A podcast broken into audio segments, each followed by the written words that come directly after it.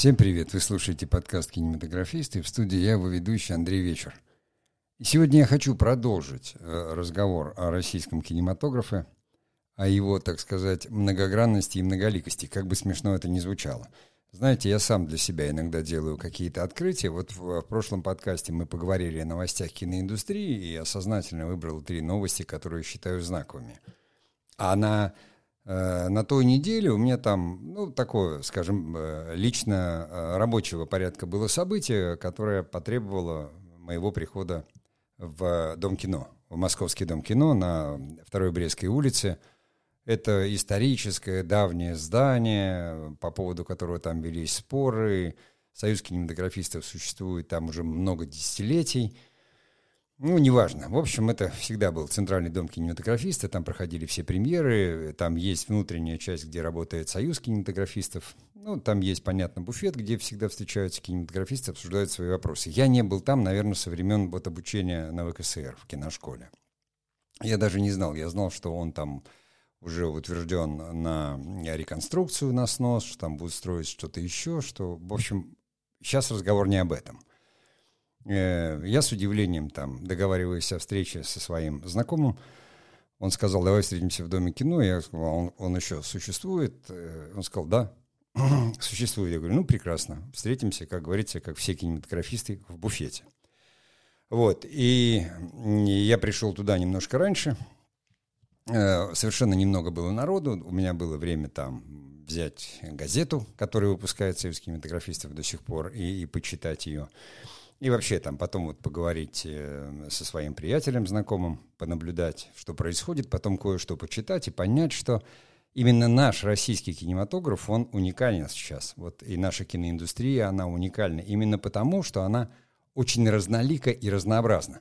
И поэтому вот выпуск этого сегодняшнего подкаста я для себя сформулировал как такой разнообразный, современный российский кинематограф. Вот так, наверное, будет звучать тема, ну а я уже традиционно сделаю паузу и э, начну основной выпуск.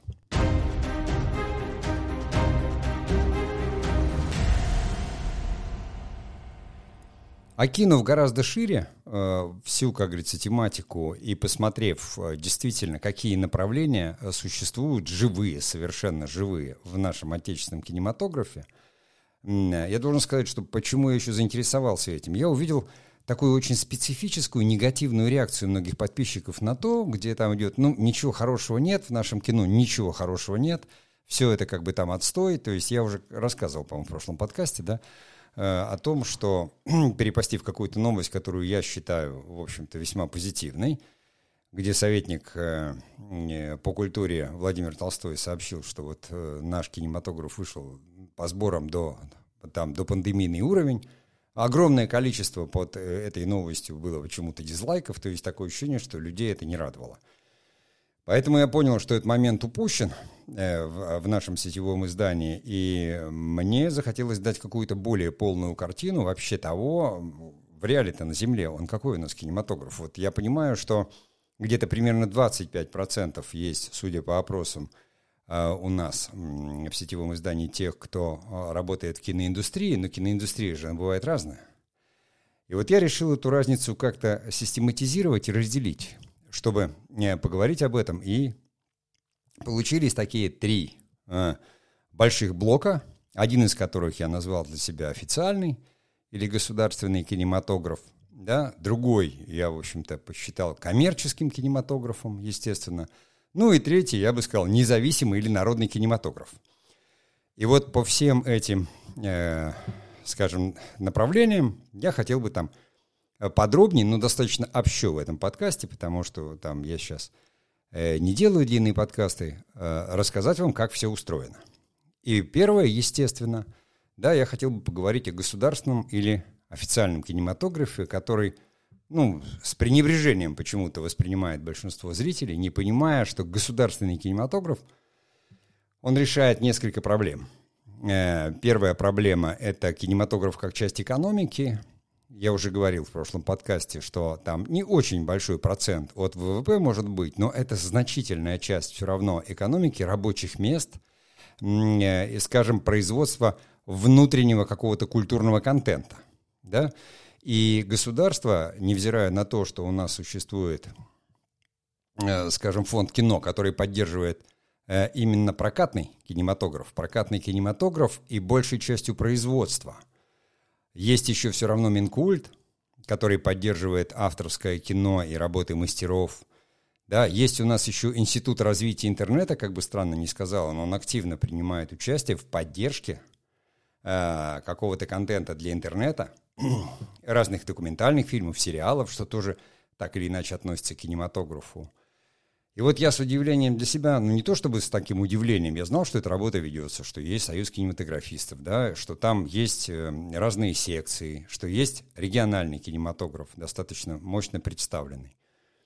Но тут я просто почитал, посмотрел и увидел, что у нас в регионах давным-давно, вот, например, раньше такого было мало, то есть если ты ехал снимать куда-то в регион, ты шел и там сам договаривался с властями, вот и, например, там на той неделе на Апкете Юрию Ваксману из Ярсинима, моему э, товарищу, э, ему, как говорится, там вручили награду Апкита за вот деятельность кино. Да, это 23-й год. А я когда приехал в 95-м в Ярославль снимать «Чем черт не шутит», я пришел к Юрию Ваксману, который тогда был владельцем кафе, и сказал, Юрий, я точно тебе говорю, в Ярославле для кино есть все. Здесь три театра, здесь прекрасная натура, хорошая дорога от Москвы, есть где остановиться жить, и здесь, здесь за этим прямо-таки будущее. Вот. Юра снялся у меня в фильме, он актер, потому что... Ну, Юра вообще, как говорится, и заслуженный деятель культуры еще вдобавок, потому что он там создал театр в Ярославле. В общем, он в это дело вкладывал душу, поэтому совершенно заслуженно его отметили. Я просто к тому говорю, что, ну вот, занимались этим частные люди, а теперь этим занимаются, в общем-то, на уровне государственных э, каких-то структур когда действительно администрация говорит, если к нам приедет киногруппа и будет снимать, мы дадим преференции там. Кино и так освобождено от НДС, но все равно дают какое-то освобождение по налогам. У американцев это всегда было, это такая большая статья ну, доходов в смете, очень важная. И поэтому то, что у нас начали это делать, эту работу, конечно, ведет там Союз кинематографистов, да, или там, допустим, э, молодежное отделение. Я просто к чему это все говорю? Я не буду перечислять все эти заслуги, потому что у меня нет никаких там пресс-релизов. Я говорю о возможностях всегда. Вот если кто-то из тех, кто меня слушает, сидит в регионах, э, в какой-то области, то имеется в виду географической, просто там наберите в интернете, поспрашивайте у людей и узнайте, а есть ли у вас отделение э, Союза кинематографистов? Я уверен, что есть. Потому что у документалистов, у них точно вот вообще там гильдия, всегда были же студии кинохроник, потом они как бы растворились, немножко примкнули к местным телевидениям, а сейчас они отделились, потому что я вот недавно совершенно, мне нужно там было по работе, я искал фактуру, то есть э, там исследование одной темы, и поскольку я сам из Мурманска, прекрасно знаю, там первая моя съемка на мурманском телевидении состоялась, по-моему, в 77 или 78 году, я сейчас не помню. Я знал, что в Мурманске мощное телевидение, город далекий, заполярный, телек там был построен, когда еще не было даже вещания из центра. Там было свое телевидение. И достаточно мощная школа. Я нашел очень хороший фильм, там, на интересующую меня тему, естественно, там, местного значения, да, который сделали, я сразу увидел, что это как бы студия документальных фильмов, которую явно образовали э, выходцы с мурманского телевидения. Это частная студия, которая снимает, и когда я посмотрел титр, я увидел, что там, будьте любезны, насколько это все серьезно, и деньги, полученные от частных инвесторов, и поддержка, и хроника, купленная э, там, или взятая из Красногорска. Я имею в виду к тому, что люди работают, на местах есть студии, это самый настоящий кинематограф, э, Документальное кино – это вообще мощное очень направление кинематографа, оно сейчас невероятно развито. То есть документальное кино, оно настолько мощное и интересное. Вот я недавно посмотрел как бы фильм «Земля больших возможностей». На Кион, по-моему, он лежит, этот фильм. Рекомендую просто посмотреть, потому что э, невероятная история как бы американца, который где-то в Алтае там взял землю и м- живет в России уже 20 лет, там получил гражданство, то есть совершенно невероятная личность, молодой достаточно человек, которого отец еще привез сюда, в Россию – и он, в общем, занимается, как говорится, он говорит, ну, Россия – земля больших возможностей, потому что здесь можно брать землю, можно там на ней что-то выращивать, продавать. Невероятная история, то есть она там три серии, я сидел, не отрываясь, смотрел, понимаете? То есть те, кто не любит там, вот как я, не любит кино про вампиров, там, про выдуманных людей, а, а любит про жизнь, то сейчас этого очень много. Вот то же самое Институт развития интернета поддерживает фильмы там о малом предпринимательстве, об этом, о том. Я просто к тому, что вот большинство мы видим негативную информацию. Ну, государство, пропаганда, ну это, ну то, понимаете? Никто специально пропаганда. Есть, конечно, официальная позиция, есть официальная культура. То есть, когда нам навязывают, допустим, по фильму «Викинг», начинают там даже вытаскивать свящи, священнослужителей, которые говорят, да так и было, христианство такое так и было, понимаете, и Владимир такой вот в кожаных штанах ходил из себя весь викинг, а на фильм ты смотришь и понимаешь, лубок лубком, американский такой, понимаете, и ничего там такого особенного нет, показано, что вот вся такая Россия, она сначала свинская, а потом их загнали в речку, помыли, они все стали из себя такие христиане. Конечно, не так все это было, это было гораздо сложнее, там было много политики, я с удовольствием там эту тему читаешь, исторические документы какие-то, пытаешься разобраться. И, конечно, кино, если бы такое кино там снимал действительно какой-то, не знаю, мастер прошлых лет, э, в этом бы во всем разобрались. И если бы писал там драматург, я не хочу умолить работу э, данную, потому что государство выделяло деньги, люди старались, они снимали, но все это маркетингом, там чем-то еще пафосно вот превращается в такой лубок, и зрители это ругают. Но это такое современное прочтение, потому что кинематографисты, которые занимаются таким кино, они думают, что молодежь иначе не пойдет, нужна картинка, вот там был Голливуд. Хотя, конечно, мы же с вами понимаем, что народ гораздо не глупее, но в конце концов, там, если интересует эта история, ты идешь на YouTube, что ты делаешь, да, и смотришь все то, что тебя интересует по этой теме. Там тоже достаточно всякого мусора, но в принципе разобраться и узнать можно. А начинает казаться, что это как-то вот скучновато или там глубочно сняли. Но тем не менее, понимаете, досужее мнение, что государство это только распил. Вот я внутри. Э, было такое, понимаете, в начале 2000-х было, может быть. Но сейчас вы у государства ни одной копейки не возьмете, вы всегда ему еще должны останетесь.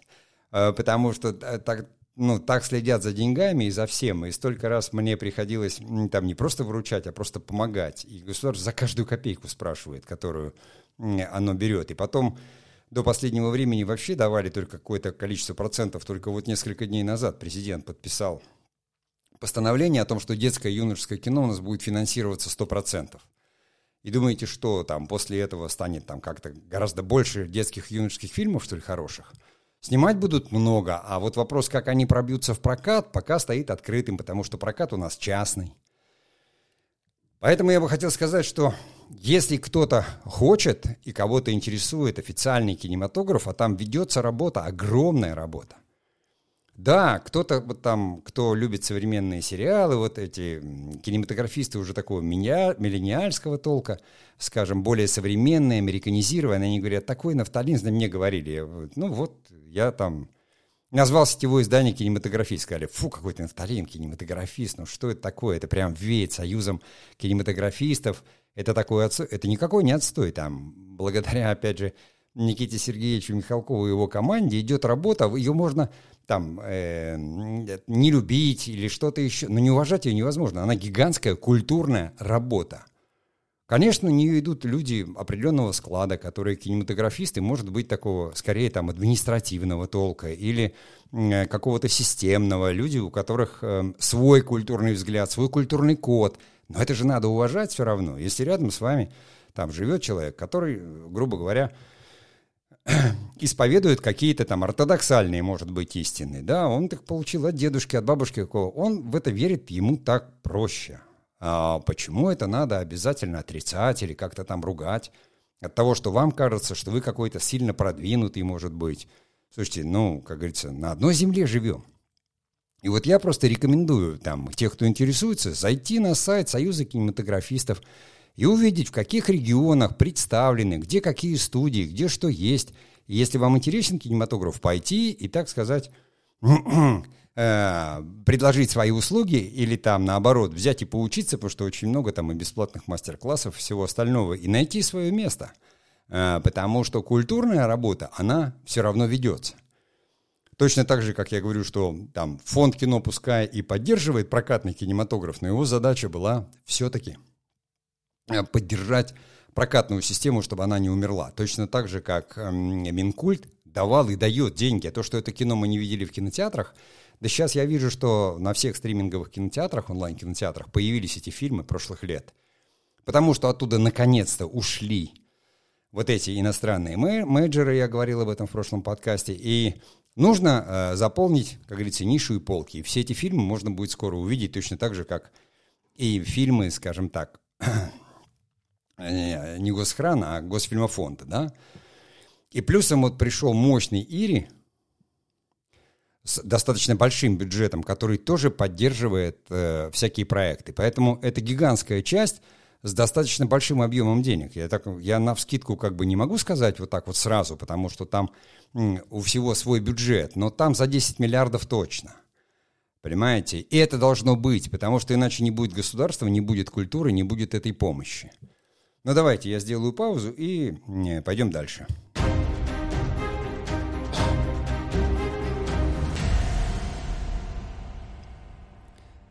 Что я отнес коммерческому кинематографу? Коммерческому кинематографу я отнес не прокат в данном случае. А, поскольку прокат у нас поддерживается государством, вернее, ну не кинопоказчики, а вот именно большие менеджеры, которые делают кино для кинопроката. Там, конечно, есть и дистрибьюторы, это не совсем правильное деление, но для простоты понимания, э, для подписчиков, я говорю, что коммерческий кинематограф – это тот, кто вкладывает деньги сам, да, и получает их сам. Сюда, скорее всего, у нас сейчас относится, как ни странно, это стриминги и телевидение. Телевидение, которое снимает сериалы, само их оплачивает из своих денег, а потом продает там время рекламу. Так оно было благодаря этому, там, начиная с нулевых годов, даже с 90-х, с конца, у нас выжило кинопроизводство, потому что оно все ушло в сериальное производство. Вот. И коммерческий кинематограф – это, конечно, и производство там рекламы, но это заказной, но все равно коммерческий. И самое главное, то, что уже тоже можно говорить и сформировано, это, конечно, стриминги, онлайн-кинотеатры, о которых я тоже подробно говорил в прошлом подкасте. И здесь очень большой, вот как просто как один пример. Я тоже сегодня там прочитал спокойно, то есть, да, то есть э, там один онлайн-кинотеатр только-только там за прошлый год – он произвел оригинал контента на 5 миллиардов 100 миллионов рублей. Это один, да? А у нас их там как минимум под десяток. И это тоже, да, этот контент, который я, например, его не особо смотрю. Он стильный, он современный, он кажется кинематографичным, но поскольку это не нарративный кинематограф, он для меня весь выдуманный такой – мне очень сложно там что-то найти себе там по интересам. Иногда там бывают яркие какие-то вещи, может быть, происходят. Я за ним слежу и понимаю, что это вообще другое поколение. Это вообще появилось-то вот недавно, понимаете? У нас это появилось в 15-16 году, да, во всем мире Netflix там в 11-13, там в 13 по-моему, посмотрели «Карточный домик», и пошло-поехало. А у нас все это началось, собственно, скажем, с появления старта, премьера, и потом, ну, там ТВ-3, э, там Гоголь начался, потом они сделали полный метр и начали снимать, понимаете.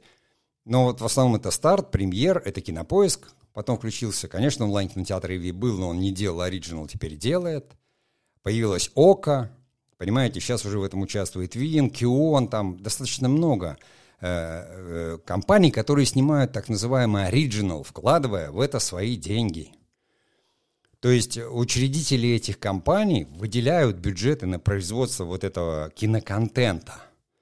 Они коллаборируются там, они что-то еще делают, они там друг у друга покупают где-то там какие-то вот эти наименования, они входят в коллаборации с телевизором, но там достаточно большое количество денег. Это современный такой кинематограф, иногда там снимают и полные метры, которые выводят в кинотеатр. Все сериалы имеют скажем так, свои премьеры, вот эти оригинал э, в кинотеатрах, где показывают там первые две серии. Это, скорее всего, вы видите, потому что об этом пишут все основные медиа и СМИ, которые что-то пишут о там кинорынке.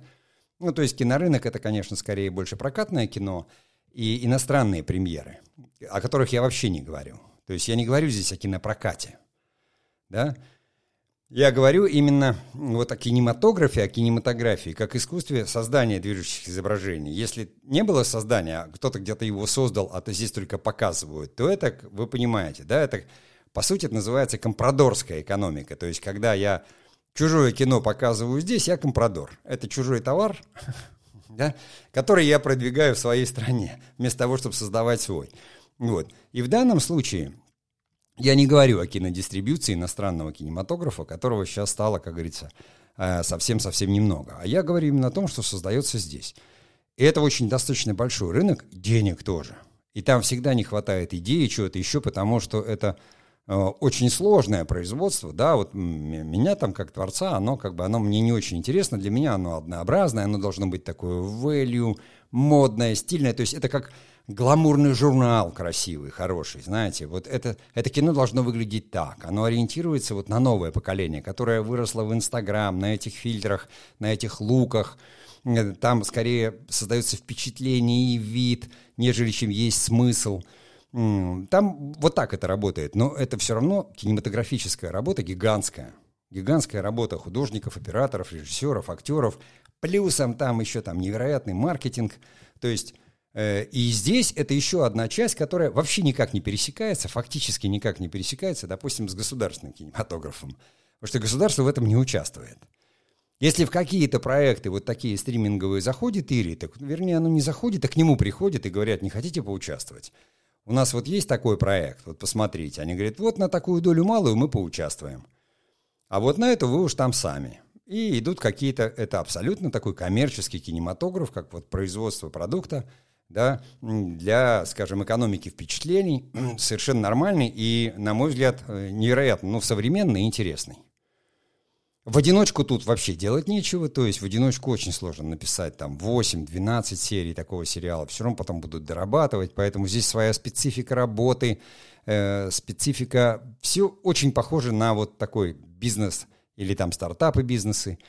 Но это тоже, здесь ты можешь сидеть где угодно. Вот если ты там монтажер или художник-график, или ты пишешь, ты можешь в любом городе просто, как говорится, придумывать идеи, следить за поляной, как она работает. Постоянно идут какие-то объявления. Вот там на прошлой неделе я просто, ну, как вижу в телеграм-канале там, э, канал, э, по-моему, там студия 123 Production, она объявляет там конкурс на сериал, она дает четкие параметры с форматами, все, ждем.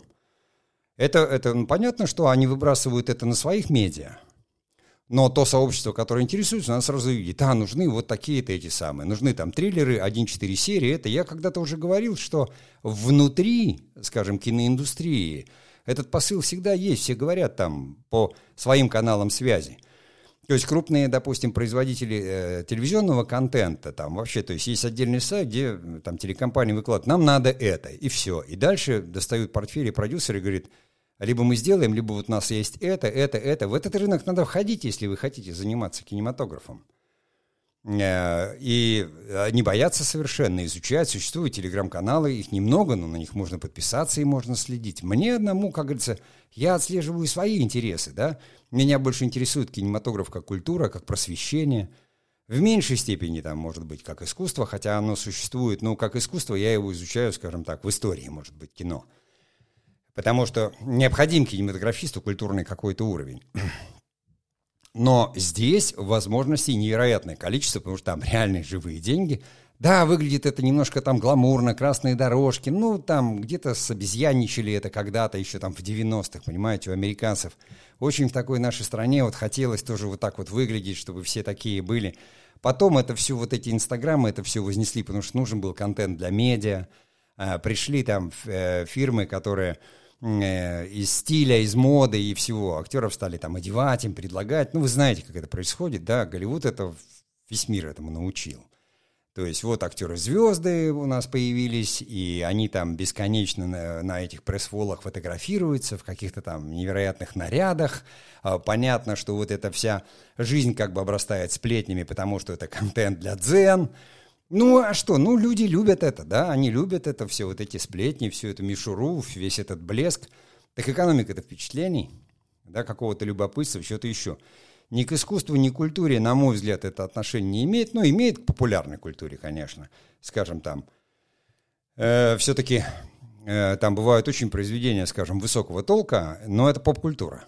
Популярная культура, вот и все. Точно так же, как и музыка есть популярная. Точно так же, как и фотография есть гламурная, она от этого не перестает быть там искусством, потому что сделать это очень и очень ну, нелегко. Нужно обладать их художественным чутьем, э, творческим чутьем, вернее, художественным вкусом. И это очень интересная поляна, которая у нас невероятно развита. Я не знаю, где так она еще развита. Ни одна страна себе позволить не может такого, понимаете? Да, снимают все, и, и, и сербы, и, и, и шведы, и финны, э, весьма такие любопытные сериалы, нормальные, то есть, не, ну, не говоря уже про американцев. Но у нас, э, как всегда, понимаете, в особенности сейчас, когда э, деньги все закрыты внутри страны, по большей части – с этим тут все хорошо. И если вам нравится современный мир, да, если вы выросли, вы уже такой миллениал, или там, может быть, э, там чуть моложе миллениалов, и вам это нравится, вы себя там найти можете тоже, находясь в любом, вот в последнее время везде в каналах там пишут про какой-то очередной якутский фильм, да, который режиссер там выпустил, чуть ли не продав квартиру, вложил, и фильм там бьет все сборы, то есть там уже 7 или 8 миллионов рублей он там собрал – я говорю, господи, 20 лет назад в Якутии это было. Якуты снимали свое кино, у них там два кинотеатра было в Якутске, они его там показывали. Они наладили всю эту э, там схему, как говорится, и мы уже знаем якутский кинематограф, он там уже до Голливуда дошел, ну, имеется в виду там до Оскара.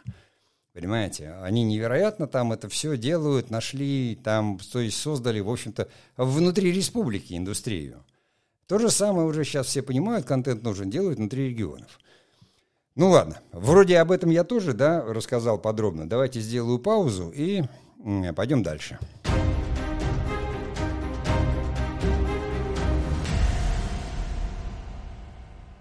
Ну и, так сказать, независимый кинематограф или народный кинематограф, ну, короче говоря, YouTube. Да, YouTube и социальные сети. Про YouTube все знают, или там сейчас может быть YouTube, неважно, но видеоконтент, там он, как говорится, король. Вот здесь я прям говорю не о том, что э, здесь кто-то заплатил. Хотя, может быть, и заплатили, все равно принцип работы тот же. Все равно у фильма есть продюсер, и даже если автор один, ему нужны какие-то средства, технические средства, человеческие средства, какие-то ресурсы. Но вы понимаете, что очень много по интересующим темам вы можете найти и видео да, на YouTube. Ну, иногда это просто говорящие головы, то есть как бы телек. Но все чаще и чаще ты встречаешь, еще раз говорю, занимаясь исследованием, там, Э, по определенной теме, я искал все, что можно найти. И я нашел такое количество фильмов, когда люди снимают сами. Я знал об этом, потому что когда-то, лет пять назад, может быть, четыре, э, мне написала одна девушка из Владивостока, там группа энтузиастов, у них своя тема, как говорится, была свой интерес, они такой клуб э, дружбы русско-японской, вот, они захотели сделать фильм – Эм, а, об одной очень там трогательной истории любви японца там к русской женщине. И, ну, поскольку денег особых нет, это все, как говорится, такое народное творчество, они там по интернету вот учились, как бы им там сделать фильм, разделились, как всегда, на первый, второй считаюсь, ты будешь оператором, ты тут монтажером, я, я сценаристом, и в таком духе. И там несколько лет они возились, она мне потом написала, что спасибо большое, там вот э, ваши лекции нам очень помогли. А потом даже их фильм занял на фестивале какое-то место. Это я называю народный кинематограф, да? я сам народный кинематограф, потому что, невзирая на то, что я снимал кино, как говорится, профессиональное, и оно шло по каким-то там профессиональным, может быть, э, там, платформам, но, тем не менее, YouTube — это гигантская, э, то есть, ну, вообще интернет, который... Вот мне нужна была узкая какая-то тема. Я смотрел там что-то, скажем, грубо говоря, там про поморов там каких-то изначальных. Я наткнулся на несколько фильмов, которые не студиями телевидения сделаны, а вот просто там э, люди делают какой-то проект, грубо говоря, они там плывут по Белому морю на каком-нибудь там Карбасе, да, и вот они его делают, они просто это снимают. Ну, как, как мы привыкли в Ютубе, когда человек, там, не знаю, переплавляется на плоту через что-то или летит на воздушном шаре, и он ведет хронику. Потом он садится, собирает этот фильм – и ты можешь увидеть фильм, получить подтверждение о чем угодно. О чем угодно. Мало того, что куча хроники, которую выложили там телевизионные и всего остального, но это просто целый гигантский кинематограф с гигантской платформой проката. Понимаете, нельзя смотреть на все это узко. Что я сижу, я бы хотел, конечно, сделать блокбастер, но у меня там... Понимаете, кинематограф... Вот для меня я сейчас смотрю там после 90-х где ограничения были технологические. Кинотеатры закрылись, пленки нет. Но мы сразу пошли на телевидение и на телевизионные камеры начали снимать кино. Да? Совершенно не думая, потому что важно было делать. Важно было снимать то сейчас эти возможности невероятные. И, собственно, я, там, моя растерянность только в том, что мне хочется говорить о сложных вещах, да, когда я говорю о драматургии и какую-то свою методику э, преподавать, которая очень сложная, потому что она основана на моем актерском опыте, лабораторном, причем такая тонкая драматургия с психофизиологией, со всеми вот этими вещами. Кто был в мастерской, он знает, о чем я говорю. То есть достаточно сложная такая вещь, из которой я сделал методику, и там, э, как говорится, такой трехмесячный практикум.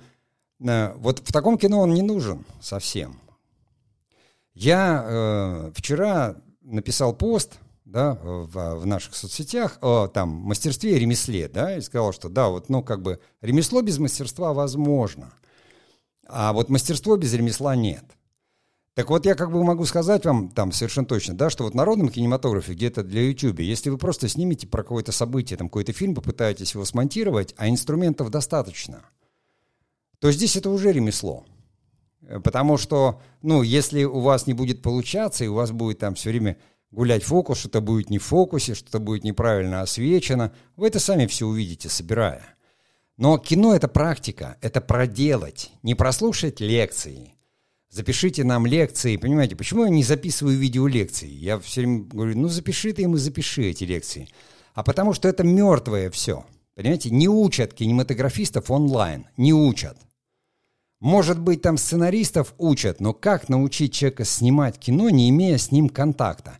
Ну вот запишешь ты общий курс, э, значит, этой самой кинематографии, там какой-то, я не знаю, раскадровка там или что-то. Рассказать можно, конечно, один раз.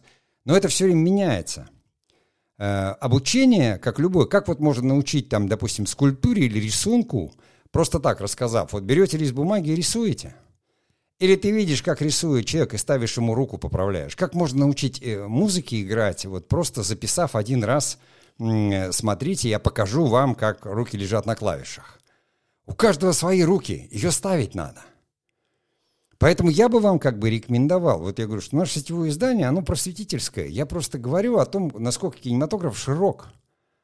И чтобы вы не боялись и делали. Вот я сегодня рассказал, выберите любое из направлений. Либо идите и найдите кинематографистов, которые вокруг вас, и там будет у кого поучиться, я вас уверяю. Там люди работают в этой среде, слава богу, у нас союз кинематографистов там много десятилетий существует. И на все эти программы выделяются средства. А, либо, опять же, участвуйте вот в этих стриминговых онлайн, где можно писать и исписаться в любую креативную группу, если вам нравится писать, потому что на всех этих телеграм-каналах всегда публикуется и передается, еженедельно объявляются конкурсы сценария. Мне пишут, куда послать сценарий. Не нужен ваш сценарий никому. Если вы хотите работать в коммерческом, вы пишите то, что вам заказывают, а не то, что вы придумали. А если вы что-то придумали, то это надо снять, потому что тогда вы народный кинематограф. Но там вы снимаете то, что люди смотреть будут на YouTube, то, что им может быть интересно. А люди снимают про себя, про свою жизнь.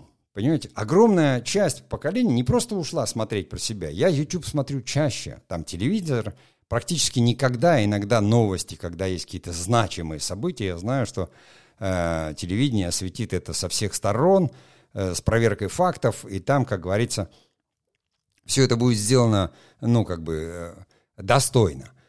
Вот. А если меня, так, мне хочется что-то посмотреть необычное, да, где я могу найти там, не знаю, лекции по квантовой механике? Вот так вот сходу, на YouTube, понимаете? Э, а где я могу как бы там узнать действительно, как там, где-то кто-то что-то там, понимаете, живет в глухой белорусской деревне? На YouTube. И там человек, который живет и занимается фермерством, сам о себе снимает это, да, ставит камеру. Это как вообще? Когда было такое возможно, чтобы человек, а это человек не какой-то там выросший в этой деревне человек, а это человек, который уехал туда и решил так жить, и об этом снимать, то есть продвигать это – и он показывает, э, когда он идет там к своим овцам, я вижу, как он идет с ведрами, говорит, постановочный кадр, потому что он пришел, поставил около овец камеру, потом отошел с этими ведрами, да, включив камеру, потом подошел к ней. То есть мало того, что он их там пасет, стрижет, лечит, он еще, понимаете, ему помогает там жить то, что он это снимает и делает об этом свои там видео или фильмы. То есть сначала это какие-то неловкие видео, а потом все равно человек берет и там монтирует что-то делает. Потому что, ну, ему же понятно, но если ты снимаешь там процесс стрижки овец, там же есть последовательность. Я не знаю, как стригут вампиров, и стригут ли их вообще, понимаете? Э, у меня такое, ну, хоть и... Но не комиксовое мышление, допустим, хотя комиксовская визуализация мне близка, и она достаточно мощная, скажем так, ну, для кино она неплоха. Но здесь тоже, понимаете, это делает кино, потому что ты смотришь, ты не будешь слушать, а он там вообще нет слов. Он просто ходит там, и все, и ты слышишь шум ветра, и он что-то... И ты смотришь, и, и видишь, как он это делает. Это, это, это док в чистом виде. Он субъективный, но он док. Человек снимает о своей жизни. Вот каждый из вас, каждый, кто слушает, захочет, вот снимите свой день. Я там в этих э, видеосоветах коротких, там клип-формат короткий, там до минуты, вот э, я даю какие-то советы простенькие, как упражнения – все, достаточно, чтобы сформулировать э, кинематографическое мышление, достаточно просто, в общем-то, телефона мобильного, чтобы рассказывать истории. Вот вы, вы просто снимаете какую-то последовательность действий свою, но там интерес должен быть не только для вас, люди должны для себя что-то необычное узнать. Но вот этот народный кинематограф, он невероятно богат. Да, там откровенно слабые, есть откровенно плохие фильмы с каким-то плохим качеством иногда, но иногда просто вот я уже приводил в пример там фильм, который я смотрел, вот мурманской студии «Река», они называются, «Рек.А». Я вижу, что это профессионалы. Я вижу, что фильм дорогой, двухчасовой, там, о мощной там компании. Э, я сам ходил когда-то в море просто, и э, из Мурманска сам родом. Э, мне было интересно, что стало с моим рыбак-колхоз-союзом. Я решил узнать, наткнулся на фильм там «Мурман Сифуд» это называется. Да, это компания, у нее был недавно юбилей. И вот снят гигантский фильм, гигантский труд. То есть люди посетили эти суда в море, судно на судно, снимали куда только там камеры операторы. Я вижу, что работают профессионалы, но это явно профессионалы с мурманского телевидения ушли. Я таких нашел, когда приехал снимать кино в Ярославль. Я пошел по Тереково, нашел людей, которые снимали еще на пленку, которые помнили все, что нужно было, это объяснить им, чем кино отличается от телевидения. И все, они заработали. А сейчас очень много ушло э, людей, и они работают там, на местах, на регионах, они точно так же находят и ищут финансирование, они предлагают свои услуги, понимаете, это, вот, это настоящее кино, настоящий живой кинематограф. Я два раза смотрел этот фильм, хотя он является, э, скажем там, э, наверное, можно назвать его он представительский, он же в юбилей, там он или что-то, но он открывает передо мной там Э, всю там 25-летнюю историю Мурманска, которую я пропустил, потому что я там из него уехал. потому что я хотел узнать, а что сейчас здесь? Я туда там летал несколько раз, там на, на пару дней к друзьям, может быть. Но все равно вот я не понимал каких-то деталей. Думаю, вот там тогда-то Эм, в 84 году там я на катере на Абрамыс 5 часов утра на работу, потом полтора километра или два по тундре там до деревни на пирс. И, если назначения нет на судно, ты идешь обратно там, а сейчас а, там, а катер не ходит, это, а что там вообще изменилось? Меня это настолько увлекло и вовлекло, понимаете? Не потому, что вот я помню там свой рыболовецкий там этот малый траулер, и, и как там я шкерил рыбу, а, а именно то, что эта жизнь, она такая настоящая, живая жизнь. И ты говоришь, хорошо, что там есть люди, которые это фиксируют, кинематографисты. Они есть, они это фиксируют, они это снимают. И там разные фильмы, то есть есть сняты не профессионалами, а каких-то местных вещах. Кто-то снимает фольклор, кто-то что-то еще. Понимаете, это невероятно ценно. Для этого не нужен союз кинематографистов. Для этого не нужны деньги Ири или деньги стримингов, где будет четкий коммерческий заказ и нужен какой-то гламурный журнал. Это жизнь вокруг вас. Вы можете ее фиксировать. Для этого вы должны просто понимать визуальный язык кинематографа и действительно уметь чувствовать живую жизнь. Каждый из вас это знает. Просто кто-то из нас это умеет делать словом и пишет об этом. Я все это к тому, что понятно, что целое поколенческое вот эта вещь, что вот новое поколение, оно как бы ушло в виртуальный мир, да, и всяких там упырей, там чего-то еще, вампиров, каких-то гламурных див или каких-то... Понимаете, сказки были всегда. Но они были всегда и были. Они есть, они хороши, они нужны детям там или подросткам. Это одна часть жизни, но есть же живая реальная жизнь, да?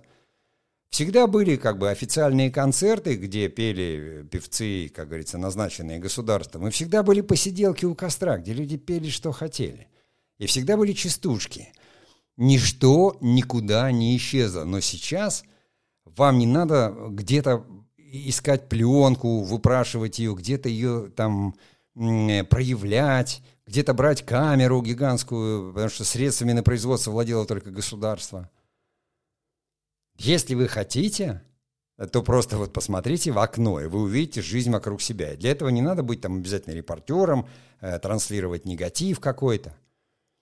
Вы вообще как бы про жизнь или про что?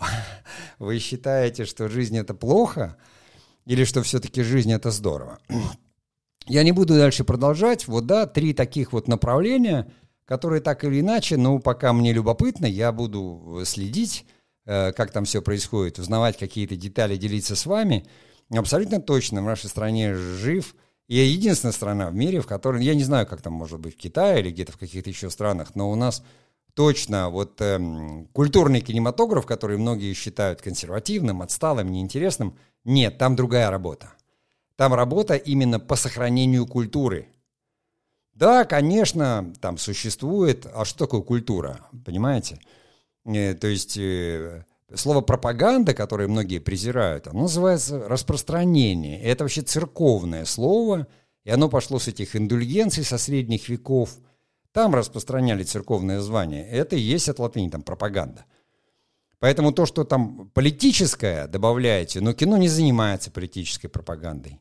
А образ жизни или образ мышления, или образ там национальной какой-то русскости или чего-то еще, так это его прямая задача. Оно этим и занимается. Коммерческое кино, так оно ни у кого денег не берет, может снимать то, что люди смотрят, и все.